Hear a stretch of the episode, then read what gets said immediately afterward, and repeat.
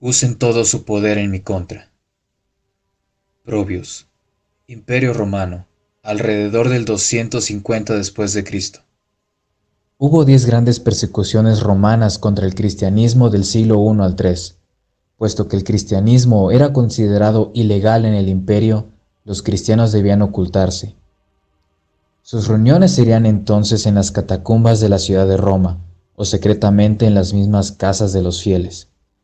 Para identificarse, habrían utilizado símbolos que a ojos romanos no fueran evidentes, como el símbolo del pez, ixoye en griego, acrónimo que significaba para ellos Jesucristo, Hijo de Dios, Salvador.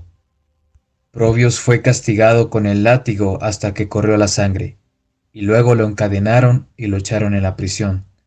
Algunos días después lo sacaron y le ordenaron que ofreciera un sacrificio a los dioses paganos.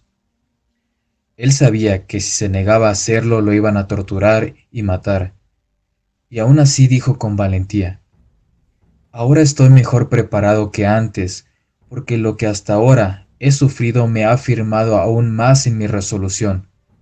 Usen todo su poder en mi contra y verán que ni ustedes, ni el emperador, ni los dioses a quienes sirven, ni el mismo diablo quien es su padre, me podrán obligar a adorar ídolos. A Probios lo regresaron a la prisión donde continuaron torturándolo, hasta que lo mataron a filo de espada. Los verdaderos seguidores de Dios conocen a Jesús, aun cuando no lo hayan visto con sus propios ojos, sí han sentido su poder, su amor y gozo en su vida.